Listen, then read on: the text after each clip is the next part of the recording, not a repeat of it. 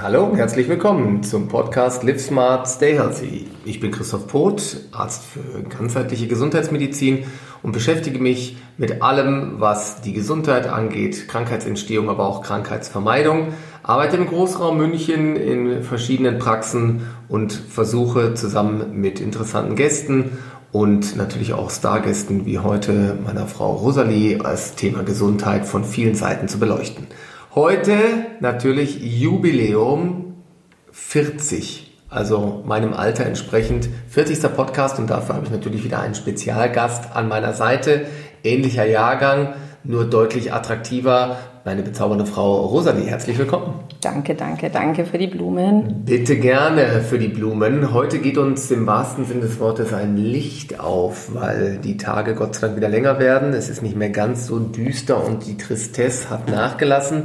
Wir wollen uns heute mal mit äh, einem der Urelemente äh, der Neuzeit und Allzeit beschäftigen, Licht und was Licht alles so mit uns anstellt und was es für positive Wirkungen hat. Ich weiß nicht, wie es dir so über die Zeit gegangen ist hier. Man fühlt sich ja doch ab und zu, gerade jetzt auch durch diese dauerhaften Pandemiephasen, Homeoffice, zu Hause bleiben, Quarantäne etc. doch etwas laff. Oder geht es dir da komplett anders? Und wenn ja, verrat mir das Geheimnis, dann mache ich das auch so.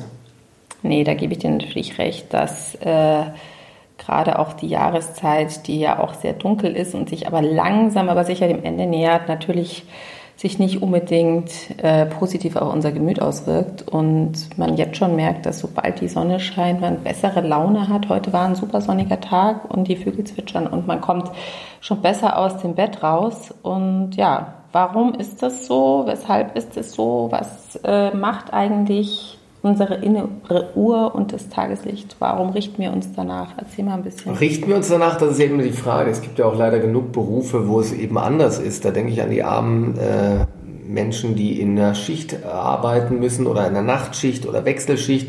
Und ähm, die haben eben nicht diesen geregelten Rhythmus, wie der für unseren Körper eigentlich gut wäre. Diese sogenannte zirkadiane Rhythmik, dieser, diese innere Uhr, die wir eingebaut haben, schon von Grund auf, die ist natürlich immens wichtig weil die auch darüber entscheidet, wie unser Tag, Nacht und Wachrhythmus ausschaut.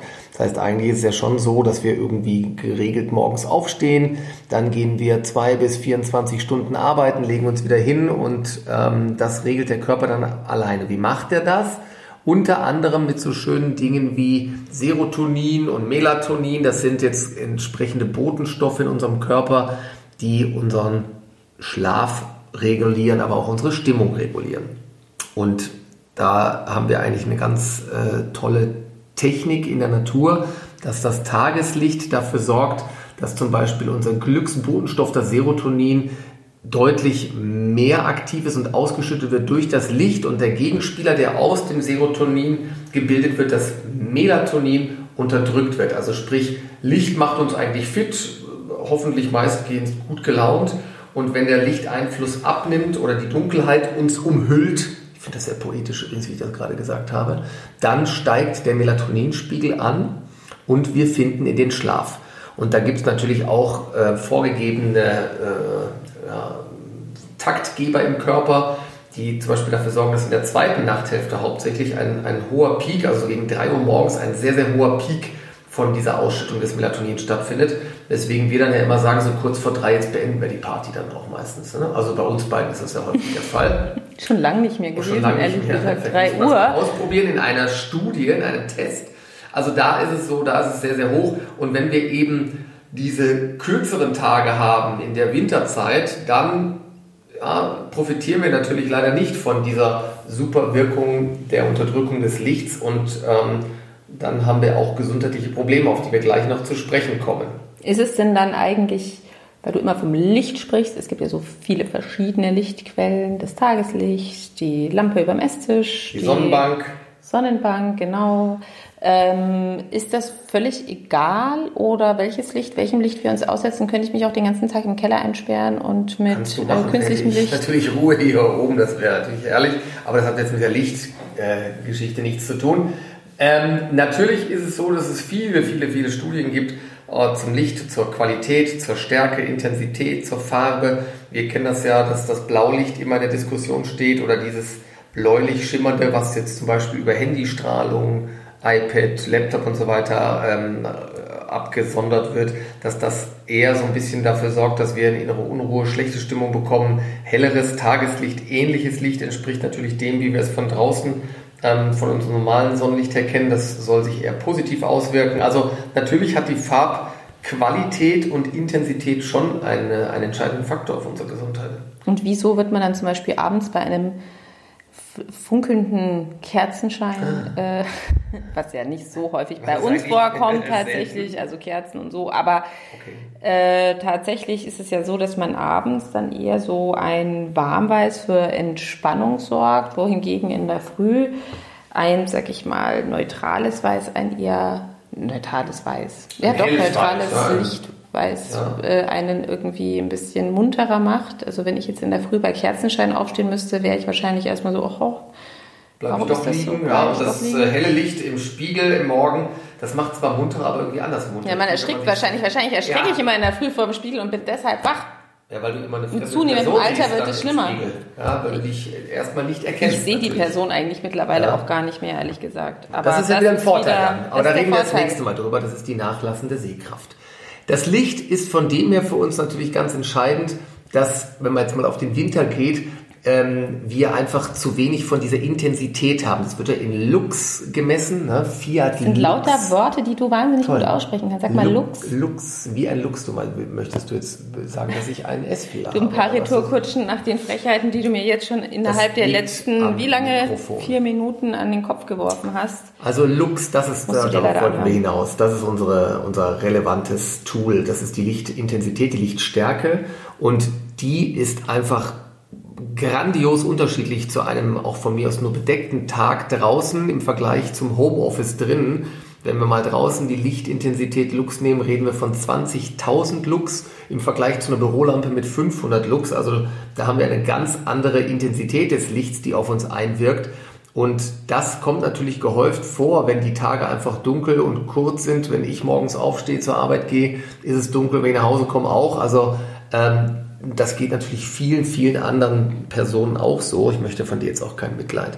Aber das ist das, was relevant ist für uns. Deswegen sollte man eben schauen, dass man aus dieser ähm, Not eine Tugend macht, indem man sich tatsächlich auch dem Tageslicht aussetzt. Und das geht nicht nur durch den Spaziergang draußen, der natürlich ähm, von medizinischer Seite auf jeden Fall zu unterstreichen ist. Aber wenn das nicht möglich ist, dann bietet ähm, sich die Möglichkeit, das auch in der Praxis oder auch zu Hause, das mit einer Lichttherapie durchzuführen.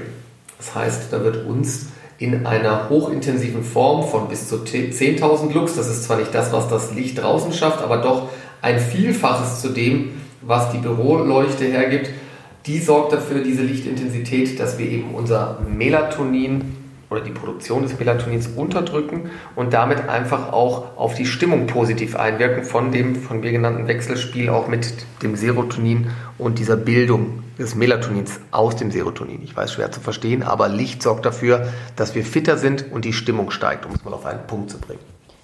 Ähm, und kennst du dich denn auch damit aus, was der Unterschied zwischen Lux, Lumen und Kelvin dann ist genau? Weißt du das? Das ist ja die physikalische äh, Da habe ich dich ja für einbestellt heute. Das kannst du uns sicherlich nee, weil erklären. weil wenn du so eine Frage stellst, dann ist, ist das so eine Schlaumeier-Frage. Herr Lehrer, ich weiß, was Nein, aber möchtest du das? Hat das, also weil, ne, du hast jetzt vorhin, hast du von Lux gesprochen, ne? Und ähm, ich hatte dann eher so im Hintergrund diese Kelvin-Geschichte und das ist tatsächlich, Kelvin ist nochmal für die ganzen Hörer, die das jetzt auch nicht wissen, so wie du.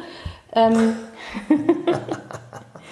Ich überlasse Kelvin, das, das ist quasi die Lichtfarbe, die in Kelvin angegeben wird. Also zum Beispiel bedeutet 2000 Kelvin äh, bedeutet ein warmes Licht und 5000 Kelvin bezeichnet zum Beispiel so kühleres, hellweißes Licht.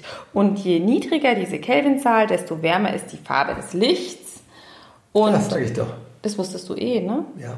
Ja. Ja und was bedeutet Lux? Lux ist quasi dann die Einheit der Beleuchtungsstärke, die anhand der zu beleuchtenden Fläche gemessen wird. Also kurz gesagt, es ist die Stärke des Lichtstroms, der auf eine Flächeneinheit fällt und es ist also quasi die Maßzahl für die Helligkeit. Wie hell ist das Licht? Das war jetzt noch der kleine Findest Ausflug du das nicht interessant? Physiker. Doch, sehr interessant.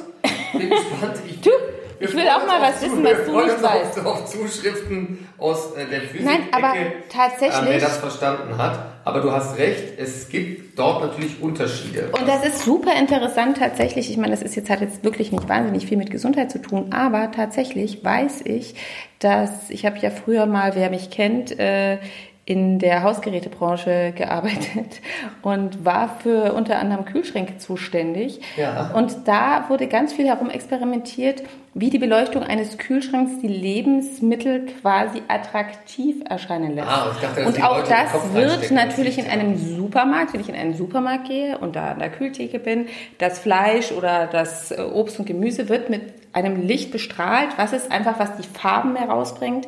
Und äh, was ist eben, wenn du ein, Fleisch mit Blaulicht be bestrahlst, dann wird es einfach tot, ja. Und wenn du es hingegen mit einem, ähm, ja, weiß ich nicht, mit Gelb-Rot beleuchtest, dann wirkt es natürlich viel saftiger und frischer. Aber das nur am Rande.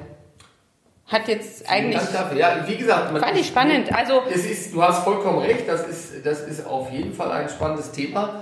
ähm, vor allem auch, dass man, wie gesagt, an Sommertagen die Lichttherapie dann im Kühlschrank machen kann. Das finde ich ganz gut. Ach, weißt du ja, finde ich nicht schlecht. Also, das ist tatsächlich, also da sieht man mal, was Licht alles mit uns anstellen kann, also im Positiven wie im Negativen. Ähm, Ja, und jetzt noch ganz kurz. Ja. Und was bedeutet dann das Lux? Das haben wir jetzt, Lumen Kelvin. Und was ist das Lux? Das heißt dann, wie viel Lux sollte ich an einem Arbeitsplatz haben, an einem beleuchteten? So in der Regel naja, weißt soll, du sollte und ist, ist ja, das habe ich ja gerade schon Zwischen gesagt. 400 ist, bis 800 Lux. Genau, das habe ich ja gerade gesagt, wie was eine Bürolampe so erzählt. Ähm, erzählt, ich schon, die erzählt gar nichts, die leuchtet.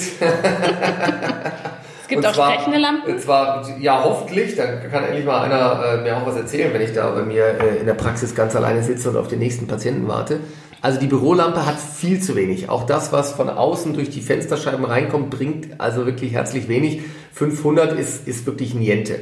Und um auf diesen, auf diesen Punkt wieder zurückzukommen, was macht das mit uns? Also es ist ja schon so, dass ähm, viele Patienten auch zu mir in die Praxis kommen, die über saisonal bedingte Stimmungsstörungen auch berichten. Also heißt diese Winterdepression, diesen Winterblues kennt man ja wahrscheinlich auch selber von sich. Ähm, das hat natürlich auch was mit der Intensität des Lichts zu tun und natürlich auch mit dem, wie wir uns verhalten. Ich habe es gerade schon mal angesprochen.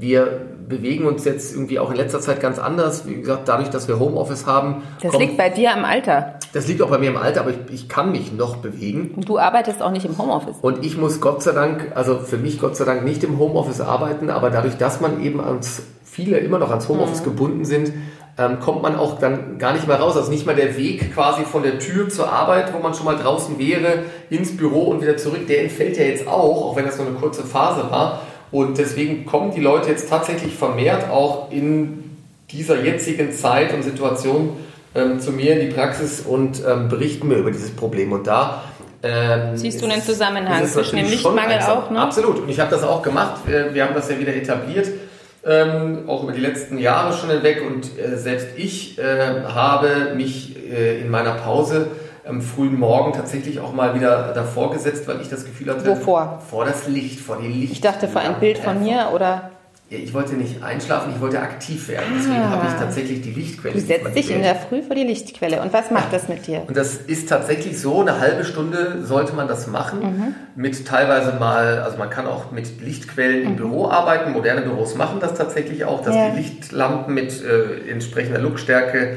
implementieren am Arbeitsplatz.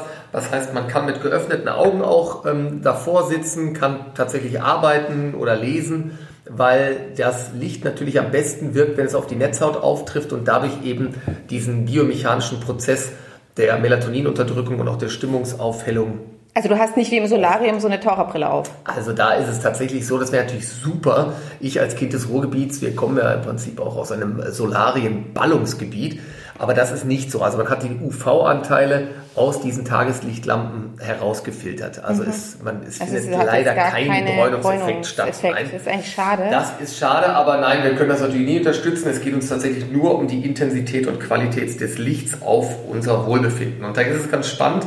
Da laufen viele, viele Studien schon über Jahre hinweg und jetzt auch gerade in Maastricht in den Niederlanden, wo eine große Studie belegt hat, dass tatsächlich die Lichttherapie bei in Altenheim oder bei Altenheimpatienten, ähm, die an Demenz erkrankt sind, tatsächlich ähnliche, gleichwertige oder sogar teilweise bessere Effekte erzielt haben als eine medikamentöse Therapie. Und das fand ich schon sehr, sehr Krass, spannend. Das ist echt interessant. Ähm, dass es wirklich so ist, dass man mit dieser, ich sag's mal, banalen Form der Therapie, die jetzt auch nicht so intensiv auf uns einwirkt wie ein Antidepressivum oder ein, äh, eine Medikation gegen eine Demenzerkrankung, dass da ein, ein tolles Ergebnis ähm, rausgekommen ist. Und das finde ich, schon, finde ich schon ziemlich spannend. Und darf ich fragen, wie läuft das ab? Also ich setze mich, reicht es, wenn nur das Licht quasi auf die Netzhaut trifft oder muss ich mich obenrum freimachen, dass sich möglichst viel über den Körper absorbiert wird oder wie?